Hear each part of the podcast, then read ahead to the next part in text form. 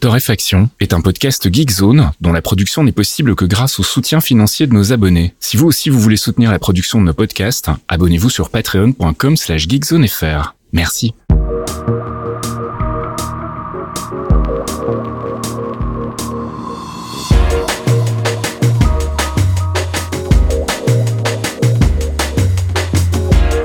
Bonjour Geekzone et bienvenue dans ce 241e épisode de Torréfaction. On se retrouve comme toutes les semaines le jeudi soir pour les abonnés Patreon, le vendredi matin pour les autres avec notre select de l'actu de la semaine. Euh, une select que je réalise avec mon ami Caféine. Salut Caf. Oui, bonjour Monsieur Fesquier, comment ça va bien? Écoute, ça va. On approche des fêtes donc euh, ça devient à la fois difficile de travailler parce que tout le monde est en vacances et en même temps euh, difficile de travailler parce que bah, tout le monde est en vacances et donc tu tapes tout leur taf en fait. C'est ça, il y a ça, il y a ça. Alors, moi j'ai les gens que je veux joindre ne sont pas joignables ou malades car il y a ça aussi en ce moment. Mmh. Euh, ou euh, malade, je veux, on fait les guillemets.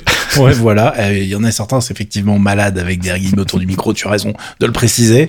Il y en a certains qui sont vraiment en train de cracher leurs poumons, donc eux, par contre, force à eux. et puis ceux que tu voulais esquiver pendant les voilà, et bah eux ils t'ont retrouvé en revanche.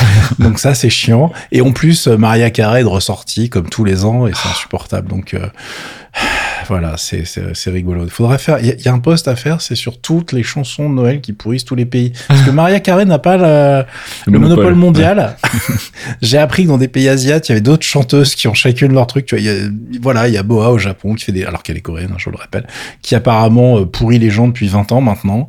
euh, ça me fait plaisir. Chacun, chacun son truc. C'est rigolo. C'est les marronniers que tu peux pas éviter, quoi. Allez, on va rester dans cet esprit de Noël du coup. Et on va attaquer avec le gaming. Et tu voulais nous parler de Grand Mountain Adventure Wonderlands. C'est toi qui voulais nous parler de Grand Mountain C'est moi qui voulais vous en parler, c'est vrai. Je suis tellement fatigué que j'ai oublié que j'ai même noté ça dans la conduite il y a une semaine. c'est le mec qui prépare le truc et après il me dit que je vais en parler. Je ne sais pas ce qu'est ce jeu, parce qu'il faut que tu m'en parles. Pourquoi c'est là? Qu'est-ce que c'est que ce truc? D'où ça sort? Euh, Ça fait partie de ces petits jeux mignons que j'aime beaucoup et euh, j'avais parlé d'un autre jeu dans le même style. Euh, J'essaie de retrouver le nom. C'était euh, Lonely Mountains Downhill dont j'avais parlé dans un torréfaction il y a quelques mois qui était un petit jeu où tu faisais des descentes en vélo euh, qui était euh, voilà mignon minimaliste euh, très sympa. Et en fait il y a à peu près la même chose qui vient de sortir euh, concernant le ski et le surfboard qui s'appelle donc Grand Mountain Adventure Wonderlands. Et si j'ai bien compris c'est développé par une toute petite boîte voire je crois que le mec, le mec est même tout seul. Enfin en tout cas ils sont pas très nombreux. C'est nos amis de Microids qui distribuent ça. Et voilà je voulais en parler parce que c'est pas très très cher. C'est 20 balles. C'est relativement euh, vaste a priori, d'après ce que j'ai pu voir en tout cas pour le moment. Et il y a un côté aussi euh, un peu open world, c'est-à-dire que tu as des épreuves qui sont marquées sur la map, mais tu peux aussi faire du off, euh, enfin sortir des pistes et découvrir des, des challenges cachés, ce genre de trucs-là. Donc tu as des slaloms, tu as des jumps, tu as des rides où tu dois faire des cascades, etc. Donc c'est un peu un, un steep, mais version minimaliste mignonne et pas cher. Donc voilà, pour ceux qui aiment ce genre de jeu et qui avaient accroché à l'autre petit jeu avec du vélo, eh bien jetez un œil, je vous ai linké la page Steam. comme ça vous pourrez aller juger par vous-même. Je regarde s'il n'y a pas une petite démo. Il y a une démo, c'est merveilleux, le monde est bien fait. Les reviews sont very positives, les enfants. Hein. Moi, je dis ça, je dis rien. Donc, effectivement, euh, si vous êtes en manque de neige et que vous ne partez pas. voilà. Et puis, c'est typiquement du petit jeu euh, détente. Euh, bon, il y a du challenge, il y a des choses à faire, hein, mais c'est franchement fun d'aller se balader. Tu peux simplement voguer sur la neige sans te prendre la tête en écoutant de la musique. Ça marche aussi très bien. Voilà. Impeccable. Et puis, donc, toi, tu voulais nous parler cette fois-ci. Voilà, cette fois c'est moi. cette fois c'est bien moi. Tout va bien, facile. Euh, Duelist 2. Ah yeah, j'en avais parlé. J'ai parlé du rachat. J'ai parlé de ce jeu. J'aurais fait euh, toute sa life. Enfin, je continue.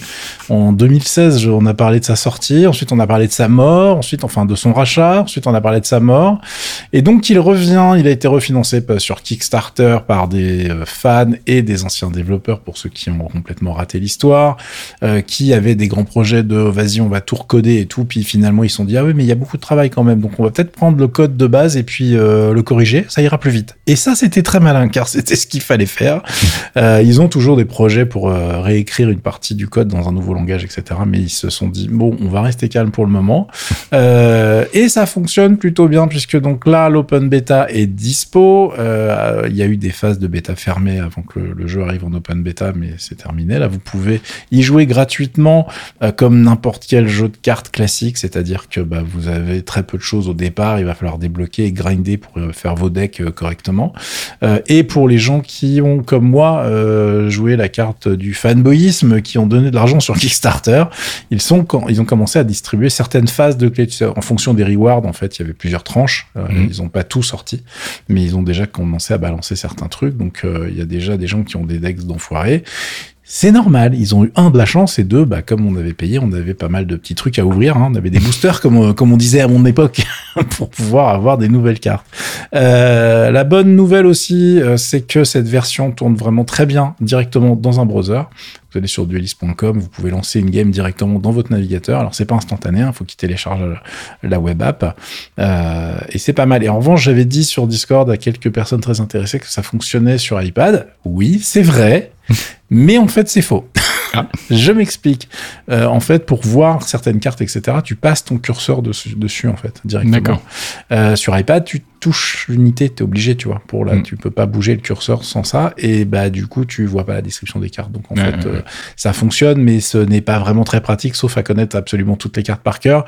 Enfin, l'interface est pas prévue pour pour l'instant, pour être Mm. très clair. Il y a une version mobile qui a été unlock dans les rewards du Kickstarter parce qu'on a passé certains paliers. Donc ça, ça doit arriver, mais j'ai pas, il y a pas de date pour l'instant, donc euh, mais c'est prévu.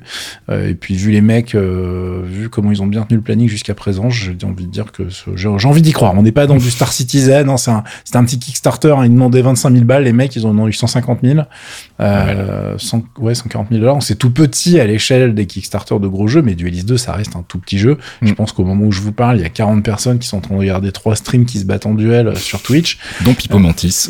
c'est voilà, big up. J'espère parce qu'on était vraiment. Enfin, moi, j'étais. euh, Enfin, c'est lui qui m'avait euh, qui m'avait brainé à la base, mais c'est moi maintenant qui suis euh, le plus à fond dans le jeu. Euh, et du coup, euh, la version intéressante pour les vieux fans, c'est qu'il y a une version Legacy qu'ils ont mis à l'intérieur. Donc, tu Nice. peux jouer à l'ancienne version. C'est cool ça. Parce qu'en plus, ils ont dit que ça s'appelait Duelist 2, mais bon, on est vraiment dans du Duelist Ouais, ouais. 1.5. Ils ont pris, ils ont en fait équilibré le jeu. Ils se sont rendus compte des trucs qui ne fonctionnaient pas dans Duelist 1. Entre autres, il y avait un vrai problème de tirage de cartes. Au bout d'un moment, t'étais vraiment à poil sans arrêt. Il y avait des parties qui tournaient court à cause de ça. C'est juste pas possible et pas intéressant. Donc, ils ont changé le système de tirage de cartes. Ils ont changé euh, les pouvoirs de chaque faction euh, avec un système qui est quand même assez, euh, bah, euh, comment dirais-je, efficace. Ils les ont enlevés. Ah. Ils se sont dit attends. C'est super chiant équilibré ce truc-là. Vas-y, si on le dégage en fait. Donc ils l'ont complètement viré. Euh, mais le, fait est que c'est pas très très grave et qu'il y a toujours en fait un set de cartes qui est spécifique à chaque faction. Donc le général n'a plus de pouvoir péter qui était super chiant à équilibrer. Euh, ils ont en revanche certains sorts etc qui sont spécifiques à leur faction. Il y a vraiment les factions du cancer qui plairont, à certains types de joueurs qui peuvent spawner plein de créatures partout sur la carte. C'est très relou car la spécificité, je l'ai pas dit pour ceux qui étaient sous un caillou pendant mille ans, euh, Duelist 2, c'est j'aime pas les jeux de cartes d'habitude. Hein, pour ceux qui se disent mais pourquoi CAF nous casse les burnes avec un jeu de cartes, ils n'aiment pas ça. Là, j'adore parce qu'en fait, il y a euh, un le design que j'aime beaucoup en pixel art qui va évidemment faire vomir plein de gens. Bah tant pis pour vous. Et surtout, ça joue sur un échiquier et ça change tout pour moi. C'est-à-dire que on a vraiment une, notion de placement dans l'espace et dans les bastons qui est super intéressante et qui pour moi euh, bah, minimise finalement le côté j'ai pas la bonne carte, il y a un petit côté euh, euh, ou euh, c'était quoi? Heroes of Might and Magic dans, dans l'échiquier en fait. Ouais, en fait, t'es- t'es- un petit côté euh, stratégie, tu, euh, Ouais, ouais. merde, euh, jeu tactique en fait, euh, euh, ouais, tout à fait. RPG tactique. Bon, évidemment, t'as t'as pas les, les, les augmentations, mais en plus, t'as vraiment, vraiment, euh, avec l'alliance des sorts et des persos qu'ils ont mis dans le jeu, il y a des fois, t'es en mode, attends, mais en fait, là, je peux le tuer en one shot. Je me souviens d'avoir fait les challenges, les challenges du premier et euh, la montée en, en charge est quand même assez violente. À un moment, on te dit Ah tiens, ouais. fais ça en trois coups. Hein c'est ça, c'est ça. C'est un petit peu difficile pour Ah moi. bah là, il y a des trucs, tous les challenges que tu as, ils les ont remis, ils les ont entièrement Bah refaits. Et euh, là, il y avait des challenges avec certaines races où t'es en mode genre, euh, c'est chaque challenge, il faut buter l'ennemi, mais genre en un tour. Ouais, ouais, ouais. Et t'as tes cartes, t'as ton là, tu regardes l'échiquier, tu fais genre, euh, enfoiré. C'est sûr. Alors évidemment, je vous rassure, il y a des vidéos déjà sur YouTube qui vous expliquent tout le bordel et tout, qui tue le jeu. Ouais, bah ouais. mais mais allez-y parce qu'en fait c'est ça qui vous attend, qui vous, enfin qui vous attend déjà dans le jeu, mais c'est ça qui va vous apprendre à bien piger quelle carte fait quoi. Et il y a un truc sur l'échiquier qu'il faut comprendre, c'est que quand on peut poser certaines unités, tu peux reposer à côté d'autres unités. Donc tu as des unités qui, qui, sont intéressantes uniquement parce que tu peux les mettre n'importe où. Mm-hmm. Et du coup, vu qu'elle existe après, tu peux mettre un autre truc à côté d'elle. Et là, ça devient drôle. Enfin bref, il y a des trucs, ton cerveau il implose. Je regardais un stream d'un d'un mec qui est super high level déjà là euh, à midi le, le, le mec, je l'ai vu jouer déjà la pire faction du jeu, vraiment la faction du cancer. Il rigolait. Le mec, il rigolait avec la bouche en roulant sur les mecs en mode genre. Ah bah là je crois qu'il peut rien faire. Ah bah là je crois qu'il est mort. Et il dit non, mais là j'abuse complètement d'un truc. Il me dit un, s'il y a un truc qui va être nerfé, c'est sûr. Et l'autre, ça, ça va, à mon avis, de toute façon, être modifié. Bref, moi je me régale. Il y a en plus des fonctions super intéressantes qu'ils ont rajoutées, genre l'import-export de deck est nickel. Quand vous linkez en plus un deck euh, dans Discord, vous avez la preview avec euh, tout le, le, le, nombre de cartes de chaque type qui est euh, intégré dans ce deck, etc. Enfin bon, ils ont fait plein de trucs qui améliorent la quality of life. Euh, et donc c'est extrêmement prometteur. Je pense qu'on va être 24 à y jouer, mais voilà, moi mon travail est fait euh, et euh, mes heures vont y passer. Et puis faites ce que vous voulez. Mais en même temps, en ce moment, je joue à ça Dwarf Fortress. Alors autant vous dire que le sommeil c'est compliqué quoi. et on passe du côté des apps. Tu voulais nous parler du game stream de Nvidia? Oui, qui est mort. Voilà. Ah bah salut. Au revoir. c'était c'était la news. ouais, Nvidia a décidé de flinguer en février la feature qui permet de streamer du 60 fps en 4K vers les Shield TV et les tablettes Shield euh, parce que bah, globalement c'est chiant à maintenir. Il y a plein d'options à côté et je pense qu'ils ont envie de mettre les ressources ailleurs. Euh, ce n'est pas grave. Voilà, tiens que euh, ça ne sert à rien de tirer sur Nvidia sur l'histoire. Déjà, je vous rappelle que ce sont les mecs qui font le plus le plus d'updates de la Terre. Vous voyez la planète, vous voyez Android. Ceux qui ont le record d'update pour un device Android sur la planète. Voilà, la Shield, elle est toujours mise à jour. Euh, c'est un truc génial. Bravo continuer. Bon, ce truc-là ne survivra pas, mais en même temps, si vous voulez euh, faire du streaming de vos jeux directement vers votre télé, il y a plein de solutions qui existent. Alors, je vous ai linké Moonlight, je vous ai linké Steam Link, et oui, parce qu'il faut pas oublier le truc de Valve qui marche très très bien, hein, qui est maintenant disponible en application bah, pour votre Shield, justement, euh, si c'était ça votre problème, euh, qu'on peut installer sur plein de choses, et Moonlight, qui est une application qui est en fait faite par des, euh, des indépendants, hein, qui est open source et qui est en fait une implémentation de GameStream en fait, donc enfin du truc que Nvidia est en train de flinguer. Donc c'est pas très grave. Ça va bien se passer. Vous pouvez continuer à le faire. C'est un petit peu plus compliqué parfois à installer, mais pas vraiment, puisque généralement il y a quelques settings à régler, une application installée et roule.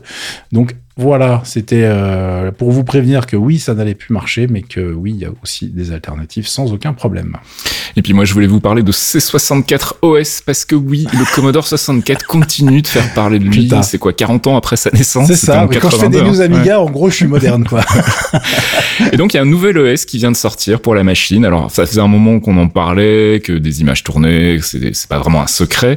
Euh, les aficionados sont au courant depuis un petit moment déjà qu'il est en développement et c'est le projet d'un seul d'un seul gars, le Canadien Grégory Nassou, euh, si je prononce bien son nom, qui a monté en fait un, je sais pas, une boîte qui s'appelle Opcoders et qui s'occupe donc de, de tout ce qui est ce, ce C64 OS. Alors c'est quoi? C'est un, un OS qui a été programmé en assembleur, qui est une version moderne et puissante euh, disponible donc pour la machine de Commodore et qui a priori tourne sur un C64 de base. Mais alors, voilà, on va pas se mentir, ça tire vraiment partie des améliorations euh, matos qui continuent d'être développées aujourd'hui, hein, où tu peux augmenter la RAM, rajouter des périphériques, lecteur bah de SD card, etc. Sur Amiga, les gars. Voilà, et notamment de la souris en fait, euh, qui a, qui a l'air quand même assez indispensable et qui n'était pas vraiment un périphérique standard à l'époque. Mais n'était pas du tout standard. il n'y en avait pas en fait. Hein. En plus, il n'y en avait pas, d'accord. Ah, je pensais qu'il y en avait quand même. Ah mais non, non, la euh, souris, elle est arrivée avec l'Amiga et compagnie. Hein. C'était, euh, tu faisais tout au clavier et pour lancer tes jeux, il fallait connaître les commandes, mon gars. D'accord. Donc il y a un système de fenêtres en fait, hein, où tu peux déplacer des objets. Enfin, c'est un peu un espèce de Windows mais version Commodore 64. Donc voilà, si ça vous intéresse, c'est pas cher, c'est 60 dollars, enfin 59. C'est oui, fourni. C'est payant, les gars. Oui, bah oui, pas déconner, le mec il a pas bossé pour rien non plus. C'est fourni euh, donc avec une carte SD avec euh, l'OS installé. A priori, il y a aussi des tools pour l'installer via d'autres périphériques de stockage. Il y a notamment une image disque pour ceux qui veulent le faire tourner dans Vice, donc un des émulateurs Commodore 64. Il y a une doc complète, euh, tout est listé sur le site. Je vous invite à aller jeter un coup d'œil. Il fait même des recommandations de configuration complète de Commodore 64 moderne avec divers accessoires, avec divers types de configurations pour tirer vraiment profit du nouvel OS. Donc je vous ai linké le site officiel Et je vous ai linké aussi deux vidéos. Il y a une présentation euh, du Work in Progress qui avait été faite en juin 2022 par Greg Nassou et qui présente un peu l'état du projet euh, à ce moment-là, mais c'est quasiment la version définitive. Et il y a une review de la chaîne YouTube euh, Retro Recipes qui donc en parle aussi pendant près d'une heure, si je dis pas de conneries, fait un peu le tour de tout le de tout l'outil. Donc voilà, si c'est un OS qui vous intéresse, que vous voulez d'abord quand même regarder à quoi ça ressemble, jetez un œil sur les vidéos. Moi, je suis assez assez admiratif qu'on continue à développer des choses pour cette machine aujourd'hui. Moi, je trouve ça génial alors évidemment, je, je, je, suis sûr qu'il y a des mecs en train d'écouter le podcast qui sont en mode genre, Ok, mais pourquoi Pourquoi faire Pourquoi pas et, et, et, ouais, en fait, c'est un peu comme dans tout le reste de la scène. Je vous rappelle que nous, sur Amiga, euh, je vois des mecs continuer de développer des cartes euh, mm. avec euh, des CPU de ouf qui, où tu te dis, bah, pourquoi aussi? Parce que finalement, c'est pas comme si on avait ne serait-ce qu'un navigateur qui est capable d'ouvrir un site web moderne sur Amiga, tu vois. Donc voilà, c'est la passion, les gars. Hein, c'est puis c'est le parce qu'on pouvait en fait. C'est ça. Bah, le C64 a vraiment une communauté qui est ultra active depuis la mort officielle de la machine. Ah Ils ont continué à hein. développer des trucs, des softs, des applications, des, des, du matos. Enfin, c'est assez fou. Et si je me souviens bien, à l'époque, c'était euh, particulièrement centralisé en Allemagne, où il y avait même des magazines dédiés encore dans les années 2000. Mm. Euh, et puis là, bah non, ça s'est étendu à tout le monde. Bah, donc, euh, voilà. L'Allemagne, c'est L'Allemagne, c'est eux qui ont continué de porter le C64 avec les pays de l'Est le plus longtemps, puisque c'est là où ils étaient encore vendus pendant très longtemps. Et euh, côté euh, Amiga, c'est pareil, ils ont gardé avec les Anglais les deux grosses communautés qui ont fermé leur dernier mag et leur dernier truc, qui gagnaient de l'argent, entre guillemets, les derniers. Euh, niveau Amiga, euh, Commodore Amiga, c'était l'Allemagne et l'Angleterre. Mm. Donc euh, je ne suis pas très surpris, ça va être rigolo de suivre ça. ils avaient, il y a déjà eu un truc un peu moderne à l'époque où les mecs avaient essayé de transformer le, comme 64 en machine moderne, mais il n'y avait pas les extensions matos, il n'y avait pas euh, bah, de mec qui se, qui s'est dit que c'était une bonne idée de tout coder en assembleur pour optimiser ça à l'arrache. Donc voilà, mais ça me fait marrer parce qu'il y a vraiment, on a une grosse vague de nostalgie, bah là, parce qu'il y a des gens qui ont un certain âge et qui ont grandi avec ça, hein, donc je vais pas vous mentir. C'est pour ça que vous vous retrouvez avec du monde qui euh, sort euh, du, des placards, les Atari ST, les Amiga, les, les Commodore. J'ai même vu un stream l'autre jour euh, de MO5, l'association, où il y avait 12 personnes sur le stream, mais c'est les vrais, tu vois, où les mecs ont parlé pendant 4 heures de MSX. Donc, euh, ils sont en train de développer des librairies. Bon, je, je suis pas resté 4 heures devant le stream. Il y a un moment où, voilà. Mais ça m'a fait délirer, quoi. Le MSX, qui aurait dû être le standard, hein, je vous rappelle, de l'informatique moderne. Et ça ne s'est pas passé comme prévu. euh, malgré l'alliance de Microsoft et des Japonais, comme quoi, hein, quand ça veut pas, ça veut pas. Et dans les séries, euh, on pouvait, alors on l'a fait. iPhone OS 1.0 dans QEMU. Moi, je me suis dit, après ta news Commodore 64, comment je peux enchaîner avec un truc pire? Et j'ai trouvé. j'ai trouvé juste avant ce podcast et ça a de et je me suis dit, vas-y, j'en parle, c'est trop fort. Donc, euh, c'est pareil, on est dans le pourquoi. Eh bien, je ne sais pas, mais je vous ai trouvé un post de blog. Si jamais vous êtes très barbu et que vous vous ennuyez pendant les vacances de Noël et que vous voulez absolument éviter euh, les euh, aficionados de la terre plate de votre belle famille, vous pouvez aller programmer euh, un émulateur qui va vous permettre de lancer iPhone OS 1.0, oui, le premier, le tout premier, sur QEMU. QEMU, c'est un, un operating system qui utilisait lui-même déjà pour des produits embed et des choses comme ça très très légers, qui est un, un soft euh, normalement euh, que une machine virtuelle quoi. Ouais, qui on, le voit, mais voilà, lui-même déjà il est utilisé par les professionnels de la profession comme on dit. Mm. Et là donc ils ont sorti un truc qui tourne autour de ça pour faire tourner euh, et des, des, OS d'iPod Touch 1G et iPhone OS 1.0.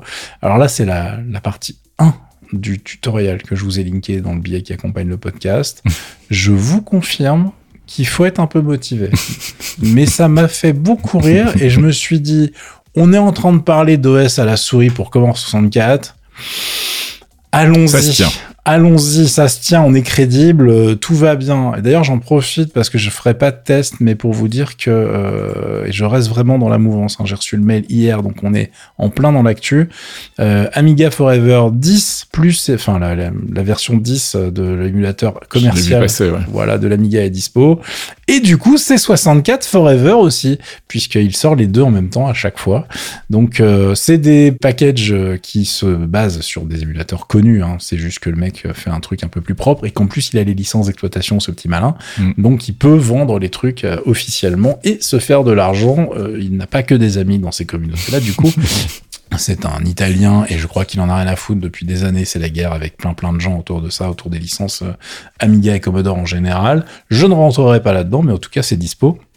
Moi je dis pour faire un petit Noël un peu nostalgique, c'est pas mal aussi. Voilà, et puis pour occuper tout ça en musique, on va faire la transition avec la culture, parce que moi j'ai du bon son à vous faire écouter. Comment ça, toi, tu as du bon son à nous faire écouter Ça, ça, ça, ça Je, je ne m'engagerai pas pour toi. Tu sous-entends des choses. tu prendras tes responsabilités tout à l'heure.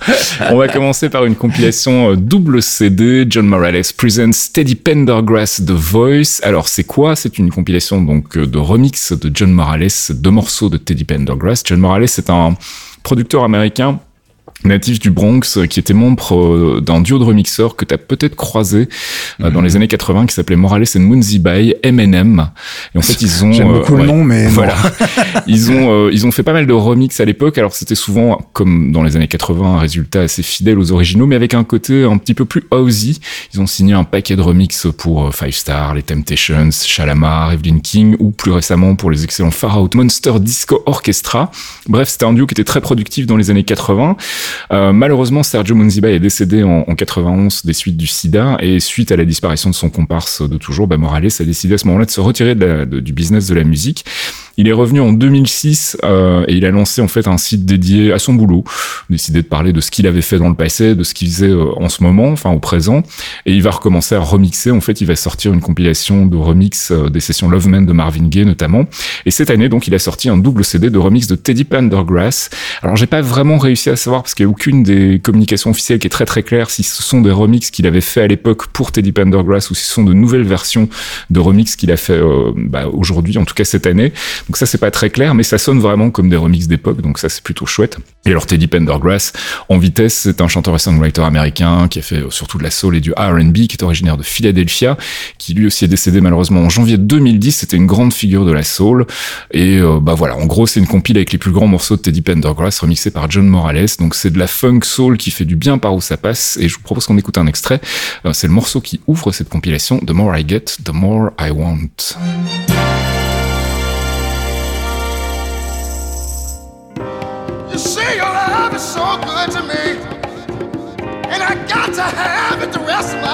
Can't you see? Oh, I can't get enough. See, I, I can't get enough. No, no. Swear to God, you make me happy. Happy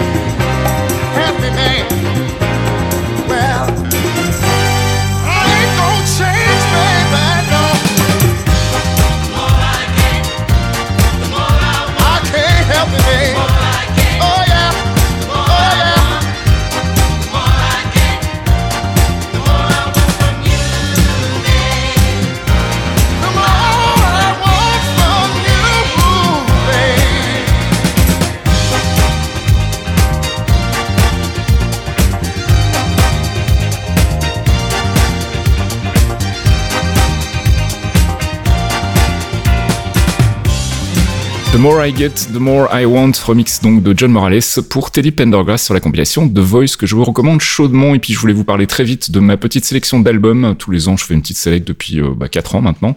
Petite sélection d'albums euh, à écouter, les albums 2022. Il y en a 30 cette année. Et euh, plutôt que de poster euh, bah, tous les albums, j'ai fait un truc un peu plus simple. J'ai fait une playlist avec 30 morceaux, 30 extraits de ces 30 albums. Ça se trouve sur mon site et je vous ai linké ça dans le billet qui accompagne ce podcast. Je veux pas rentrer dans les détails, je vous laisse la découverte. Mais en tout cas, il y a un peu de tout. Il y a classique, bande son, électro, funk, soul, jazz, voilà, il y en a pour tous les goûts. Donc je pense que vous trouverez votre bonheur. Il y a une playlist Spotify et puis il y a aussi une playlist Apple Music et une playlist Tidal. Merci donc à Benoît et Monsieur Yannou qui m'ont fait ça sans que je demande rien. Donc c'est plutôt sympa. Merci. Et puis toi, tu voulais donc nous parler de ton ta sélection 2022 Parce que là, tu, aussi. Tu viens de dire il y a tout. Non, c'est faux. C'est vrai, il manque un truc. Il manque plein de trucs dans tes sélections et tu le sais. Arrête de dire qu'il y a tout. Maintenant, on va parler musique. le mec relou, tu sais, genre ayatollah. Euh, non, du coup, je me suis dit que ça serait rigolo de plugger aussi ma page de playlist que j'ai collée sur Asia Vibes, mm -hmm. euh, où euh, du coup, euh, moi, c'est pas du tout comme toi. C'est pas, euh, c'est pas propre, tu vois. Moi, ce que je fais, c'est qu'en fait, j'ai des playlists où je mets un peu les morceaux emblématiques de l'année, même Mhm. parfois des trucs que moi je suis pas hyper fan. Alors si je suis pas hyper fan, c'est plutôt en bas de la playlist, hein, évidemment. Mais je les mets quand même pour me dire oui, tiens, c'était sorti cette année-là. Et parce qu'en fait, ça me sert de bookmark tout bêtement en fait. hein. C'est un peu des playlists, c'est des playlists que je vais écouter, mais c'est aussi des playlists bookmark à terme. Donc il y a des morceaux que tu vois descendre au fur et à mesure que les nouveautés arrivent et qu'il y a des trucs que je préfère que je trouve. Donc c'est toutes les compiles Asia Vibes euh, que je fais depuis un paquet de temps maintenant, mais au niveau des dates, euh, ça va être très pernicieux puisque c'est des compiles que j'ai fait en MP3. Après, je les ai fait sur Apple Music. Après, Apple Music était buggé sa mère. Donc du coup, euh, ne synchronisez plus l'ordre des morceaux dans les playlists. Euh, j'ai pas besoin de t'expliquer à quel point c'était pas possible. Mhm. Parce que s'il y a bien un mec qui doit comprendre ce genre de truc où tu te dis, eh ben toi tu dégages, hein, parce que c'est- tu vois, tu fais ta playlist avec amour, tu dis non, ce, ce morceau-là, avant ce morceau-là et tout, et le truc synchronise pas ça entre tes machines et tu fais genre, non les gars, ça c'est ce bug-là c'est pas possible. Je peux supporter beaucoup de choses, mais ça c'était pas possible. Donc euh, je suis repassé sur Spotify qui, entre temps, a fini euh, d'avoir les accords avec euh, le- quasi toute totalité des, des, des- de la musique asiate en fait. Il manque encore quelques trucs, mais beaucoup, beaucoup, beaucoup, beaucoup moins qu'avant. C'était la raison pour laquelle j'étais sur Apple Music au départ. Euh, et euh, du coup, vous avez des playlists qui vont de 0 à 9. Et si vous lisez la description, vous avez les années qui sont concernées. Donc la 9, c'est la dernière en date et qui est en fait euh, maintenant scindée parce qu'il y a tellement de sorties, c'est tellement n'importe quoi que là, euh, j'ai que 88 chansons, mais il y a déjà 4h41 dans la dernière. Ça va. Et c'est que voilà, ça fait que juillet à décembre, ça. D'accord Euh, Donc la 8, eh ben, c'est janvier à euh, juin, enfin fin juin. Vous avez compris le concept. Et avant, j'en faisais qu'une par an parce que j'étais j'étais gentil, mais en fait, j'étais un peu con aussi, hein, parce que j'ai des playlists. Du coup, il y a 142 morceaux, 8 heures de musique. Enfin, voilà, si vous descendez dans le sud en bagnole, vous avez de quoi faire. Il n'y a pas de problème. Vous pouvez aller jusque dans le sud de l'Italie, vous aurez de la musique. Il n'y a pas de, il y a pas de souci. Euh, sur la 9, euh, j'ai, euh, j'ai pas vraiment classé, reclassé les choses puisque je le fais généralement euh, au moment où je la boucle, donc euh, où je la, je je l'archive entre guillemets. Euh, donc je vous laisse découvrir du tout. Il y a des trucs vous allez tomber sur du gros rap japonais qui tâche avec des morceaux ultra violents et derrière vous allez avoir des gamines énervées qui chantent. Vous allez faire pourquoi? Eh bien parce que voilà, parce que ce n'est pas rangé et que voilà, c'était comme ça et, et ça sera peut-être un peu organisé, mais euh, bon, généralement je fais pas trop d'efforts. Ne rêvez pas, mais vous allez voir, hein, vous allez découvrir des perles. Je sais, je sais que j'arrive à en convertir un par un. Je, je vous fais venir du côté obscur de la force. Lentement mais sûrement. Voilà, venez, venez mes petits. Ça ne passera se pas par moi. J'essaie. Fasquille, il est compliqué parce que tu vois, il y a des années. Il a... Mais bon, on sait pas. Tu vois, les Jedi, on arrive à les avoir à la fin. Bon, allez, on passe du côté de la tech avec le départ euh, qui a fait au grand bruit de John Carmack. Enfin, grand bruit, il était temps, on va dire. Oui, de- de voilà. Bah, notre ami Johnny, euh, qui s'était perdu euh, chez euh, Meta, il a enfin décidé de claquer la porte, effectivement. John Carmack et Meta, donc Facebook, c'est une grande histoire. Il était allé là-bas à la base pour révolutionner euh, la réalité virtuelle et euh, comment dire, il n'a pas la même vision, on va dire, que les gens de chez Meta. Et Différence créative, comme on dit dans le monde du cinéma. Voilà, c'est ça. Et puis en plus, bon, bah c'est John Carmack, quoi. Donc euh, au bout d'un moment, euh, lui, il a commencé à ouvrir sa gueule et faire, vous les gars, vous me saoulez en fait. Donc je rappelle qu'il était quand même CTO, donc directeur technique d'Oculus chez Meta, donc c'est pas rien. C'est un des plus grands génies du business euh, de ces 30 dernières années, euh, puisque le mec, il a quand même sorti Wolfenstein 3D, Quake, Doom, tous les moteurs 3D qu'il a inventés. C'est quand même un mec qui a lu des papiers de scientifiques des années 60 qui se disaient, tiens, ça serait rigolo si en mathématiques, on pourrait faire ça peut-être avec Mhm. un ordinateur. Et lui, il l'a fait, en fait. Personne d'autre. Donc, Si on a des FPS en 3D, c'est en grosse, grosse partie grâce à lui. C'est Et, lui euh, qui- a son voilà. comparse dont le nom m'échappe là tout de suite, mais euh, Bah, c'est lui qui a vraiment, en termes techniques purs, c'est lui qui a quasiment tout fait. hein. Ouais, c'est, ouais, ouais. euh, c'est, enfin, c'est, il y a plein de bouquins qui vous expliquent évidemment qu'il a pas tout fait tout seul et qu'il y a quand même d'autres gens qui ont compris ce qu'il est en train de se passer et qui ont, qui se sont mis dans l'aspiration. Mais euh, le gars était juste, euh, juste super fort. Et une des raisons principales qui fait que avec Meta ça s'est pas bien passé, c'est que lui n'est pas du tout d'accord avec avec euh, l'orientation haut de gamme que la réalité virtuelle est en train de prendre. Mm. Lui, il voulait évidemment faire l'inverse en disant, bah, si vous voulez imposer ce genre de truc, il faut que les casques et que cette techno soit ultra pas chère, mais de qualité. Il faut pas qu'elle soit déceptive. Donc, il faut qu'on investisse et qu'on soit prêt à faire du matos de bonne qualité, de marger relativement peu, mais c'est pas grave. Façon console de jeu quelque part, tu vois. On se ouais. refera sur les services, etc. Euh, techniquement, y a, ça tenait la route. Et euh, donc là, les mecs, ils ont commencé à sortir des casques à 1000 balles et il a fait genre, non, alors attendez. C'est pas compris. On s'est pas compris. Mon mémo, c'était pas ça. Euh, moi, je voulais pas qu'on fasse ce truc-là. Donc, euh, il a eu plusieurs sorties où tu comprenais déjà de ces derniers mois, voire ces dernières années, que ça n'allait pas dans la dans, dans, dans la direction qu'il voulait. Et en plus, globalement, il a claqué la porte en disant bah écoutez, j'étais quand même CTO du bordel qui s'en occupe, personne m'écoutait. Bon, il y a un moment où euh, j'ai bien compris que ça servait à rien que je reste, donc salut. Et euh, donc, euh, bah écoutez, moi je trouve que déjà c'est une excellente nouvelle parce que bah, je- j'espère qu'il va rester dans le secteur de l'informatique et nous faire des trucs rigolos. Mm. Donc, il a eu sa période fusée, ça s'est un peu calmé. il a eu sa période réalité virtuelle. Moi, il m'intéresse surtout quand il se met dans l'informatique parce que généralement, il a des bonnes idées quand même. Donc, j'aimerais bien que ça recommence. On verra bien. Tant qu'il achète pas des châteaux et qu'il commence à faire du role-playing grandeur nature comme un certain Richard Garriott, tout va bien. Richard, tu nous entends, tout va bien. Euh, tu voulais nous parler clavier aussi, d'abord avec un clavier méca, le DropSense 75. Ouais, parce qu'il y a pas mal de communication autour de ce truc-là, et c'était pour vous dire de pas acheter cette merde. Voilà, parce que nous, on est aussi là pour ça. Hein. On est là pour vous faire claquer du pognon quand il faut. Euh, big up à tous les gens qui ont acheté des HHKB grâce à mes conseils avisés et qui ont compris que c'était supérieur. Euh, mais euh, il y a aussi des trucs où il faut pas y aller malgré les communications alléchantes. Et en l'occurrence, euh, il y a Massdrop qui est renommé depuis bien longtemps maintenant Drop tout court, qui s'est mis en tête d'essayer d'aller gratter le marché du clavier de hobbies, du clavier mécanique haut de gamme entre guillemets. Et comment vous dire, ça se passe pas super. C'est-à-dire qu'ils vendent très très cher des choses qui ne devraient pas être si chères, ou alors en tout cas mieux finies. Euh, ce qui fait que là, ils ont sorti un truc qui s'appelle le Drop Sense 75, euh, qui est un clavier sur le papier qui est relativement intéressant pour un tarif cher, mais quand on est dans le monde du clavier de hobbyiste ou un clavier euh, de petite série qu'on peut acheter euh, via Group Buy, etc. Enfin, c'est-à-dire via précommande, hein, Mhm. euh, avec des dates de livraison incertaines. On est souvent sur des 500, 600 balles sans cligner des yeux, tu vois. Euh, et encore, à ce prix-là, vous avez ni les switches, ni les touches qui vont aller dessus. Vous avez juste le casing, euh, la, le PCB, donc euh, et puis euh, tout ce qui est la mousse, en fonction du, du, du, du setup. Vous allez avoir la base du clavier, mais il ne sera pas complet. Donc en plus, c'est pas la facture définitive. Mm. Et là, les mecs te sortent un truc à 350 dollars qui devrait être vraiment super sympa avec des switches un peu rigolos, euh, un look qui est pas nul. euh, donc tu te dis putain, let's go, je me fais plaisir. Euh, et je vous ai linké un article de TechCrunch de voilà, la personne qui a écrit cet article sait de quoi elle parle. tu sens la personne qui monte du clavier mécanique le week-end. Et du coup, ils ont dit, bah ouais, mais bah, c'est un peu de la merde en fait. Ça sonne pas bien. Les, les, les stabiliseurs, euh, bah, ils grattent un peu. euh, et à ce prix-là, c'est pas normal que tu sois obligé de démonter ton clavier pour le terminer en fait. C'est pas le but. Donc, soyez au courant que effectivement, si vous craquez pour ce modèle-là, il y a un peu de business derrière, il y a un peu de- d'huile de coude pour que le produit soit à la hauteur de vos attentes, ce qui n'est pas le cas actuellement. Déjà, en plus, on sait qu'il y a un problème dans le sens où Drop est déjà plus ou moins en train de dire qu'ils vont peut-être faire une V2.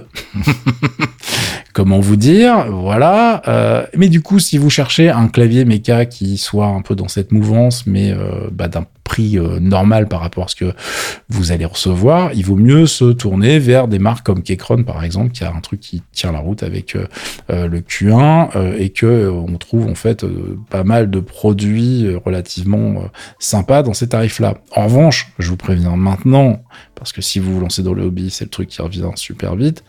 Ah mais je trouve pas d'Azerty. Ouais, c'est le problème. ouais. Il y en a pas, les gars. Arrêtez. Donc, soit vous savez taper et c'est pas grave, soit euh, vous avez besoin de regarder les touches et c'est complètement mort. Restez sur des claviers euh, Logitech que vous pouvez acheter dans un magasin du coin. C'est moins cher, ça fait le taf. Évidemment, c'est pas la, la même satisfaction, mais le clavier méca haut de gamme, c'est un hobby. Hein. C'est un hobby comme euh, plein d'autres trucs beaucoup trop chers où finalement le, le gain est pas forcément, si vous n'êtes pas à fond dedans, il, il est peut-être pas là pour vous. Hein. Euh, voilà, chacun, ch- chacun ses marottes. Donc, en tout cas, je voulais vous prévenir que celui-là, qui est- je vois passer des, des pubs, etc. Comme moi, je suis inscrit chez Massdrop, j'ai vu passer des mailings et tout. Je me suis dit, nah, nous allons prévenir les gens. Et on reste dans le clavier avec un clavier qui a un nom euh, assez déceptif puisqu'il s'appelle le Final Mouse Centerpiece. Ah, je comprends pas le nom de ce clavier, ça fait délirer.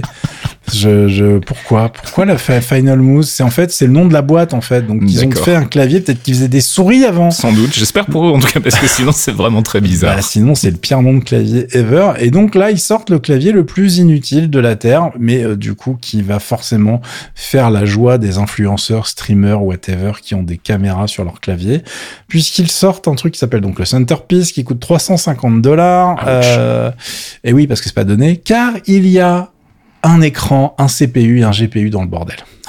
D'accord. Oui, nous parlons est. toujours de clavier. On y est. Le, le but, c'est en fait, moi j'aurais pu passer le truc le 1er avril, je me serais dit, ah, bien tenté les connards. Mais non, apparemment, c'est vrai. C'est un clavier en fait avec un putain d'écran et du coup, toutes les touches sont transparentes pour pouvoir avoir des animations sous les touches Euh, et qui sont réactives en fonction des touches sur lesquelles on appuie. Donc, euh, il y a un gif hein, sur la, la news de The Verge où vous voyez des, des petites carpes, des koi carpes euh, trop mignonnes euh, qui s'e- qui s'enfuient au moment où le mec touche le clavier. Ça fait des, euh, des petites ondes dans l'eau. C'est euh, voilà, ça sert absolument à rien. Et du coup, ça va être indispensable pour plein de gens. Euh, En revanche, on sait absolument pas quelle va être la vraie qualité de ce merdier. Alors, je vous rappelle que des claviers qui promettaient la lune, on en a vu passer. Euh, bonjour le Optimus. euh, Oh là là, oui. euh, voilà. Souvenir. Hein. souvenir, souvenir. Et puis en plus, ils ont essayé d'en faire plein. Ça a toujours été de la merde. Donc comme ça, ça s'est fait. Et celui-là, on sait pas du tout si ça sera intéressant de taper dessus. Mais généralement, le clavier, quand vous regardez votre écran, bah, vous le regardez pas, en fait, le Non. clavier.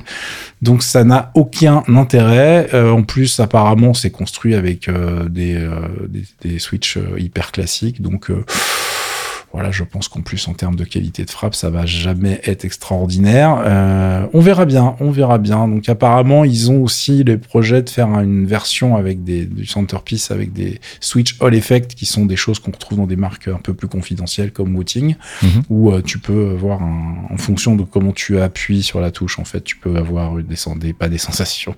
euh, donc, hmm, miam miam.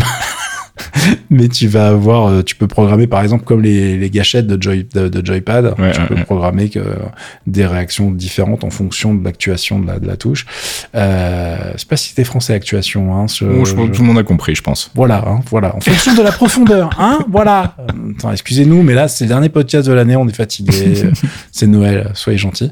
Donc, euh, c'est pareil, ce truc-là. Attendez les tests si vous voulez vraiment craquer pour un truc complètement débile. Mais à mon avis, ça va pas être extraordinaire. Mais voilà, je voulais, encore une fois, vous prévenir. Allez, on termine avec euh, une petite news Google. Là. Ouais, qui me fait beaucoup rire parce que ils ont trouvé la vraie utilité du machine learning, les gars. Et ouais, parce que le machine learning pour générer du texte, bon, c'est rigolo, générer de la musique, ouais, super. Euh, générer euh, quoi, des images, oh, pff, Mhm. ouais, ok, bon, voilà. Non, là, les mecs, ils ont fait un truc qui est capable de traduire l'écriture de votre docteur. Et ça, c'est une avancée euh, Et ça, scientifique les- importante. hein. Franchement, putain, merci. Je veux dire, là, euh, la découverte de ce qui se passe dans les trous noirs, on en est plus très loin, quoi. C'est ça, quoi. Votre ordonnance que vous êtes incapable de déchiffrer, que parfois vous amenez au labo d'analyse et les gens vous regardent en disant, mais il veut quoi, en fait? Parce que nous non plus, on peut pas la lire. eh bien, écoutez, ils sont en train, alors, évidemment, c'est une blague, hein, mais c'est quand même une vraie news de The Verge qui dit que, bah, Google, ils ont entraîné réellement un système de machine learning pour lire les putains de pattes de mouche des général, enfin, des toubibs en général. Et ça m'a fait beaucoup rire. Donc je voulais absolument vous linker cette euh, petite news. Évidemment, c'est pas un, c'est pas genre un truc euh, euh, commercial là maintenant tout de suite. Si ça vous indignez pas encore. Bon voilà, ça va être si c'est intégré, ça sera peut-être intégré directement dans Google Lens. Euh, je pense que ça peut fonctionner, mais moi ça m'a fait tellement rire que je me suis dit cette petite technologie, euh, écoutez, euh, ça peut faire vraiment un, un pas- grand pas pour l'humanité. Mais ça m'a fait rire de me dire qu'il y a des mecs qui sont tout le monde, qui sont posé la même question que nous, genre. Attendez, c'est vrai que c'est chiant à lire ce truc-là. Est-ce qu'on pourrait pas faire quelque chose? Et On a tellement de toubib en plus sur Geekzone que je sais que vous êtes tous morts de rire car vous savez qu'on a raison. Ça m'étonne pas venant de Google. Hein. C'est quand même une boîte où si tu si t'as pas un projet, tu crèves en fait. Donc en gros, les mecs ils cherchent un peu tout ce qu'ils peuvent faire avec ça. la machine learning. Bref, ouais. Ah ouais, il faut, il faut, il faut bosser pour ton CV. Il faut trouver un moyen de, lancer un produit, même s'il meurt. Voilà, c'est lancé. J'ai droit à ma promotion. Tout va bien. Donc, euh, je vous laisse lire tout ça. C'est assez rigolo.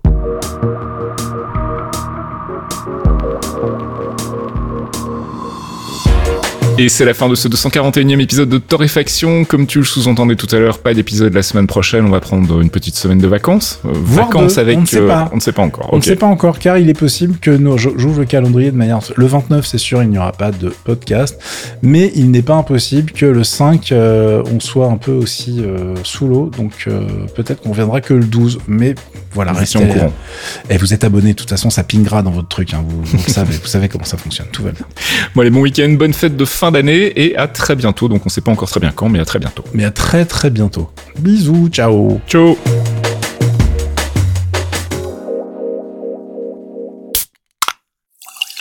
Un podcast signé Faskill. Faskill.com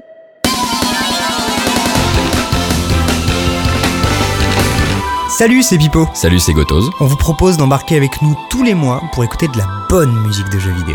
Du récent ou du rétro, de la console ou du PC, Tant que ça sonne, ça nous va.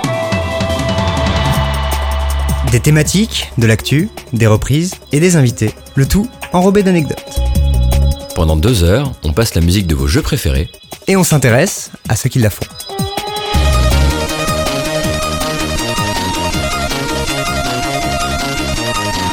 Les démons du midi, c'est tous les derniers mercredis du mois sur geekzone.fr.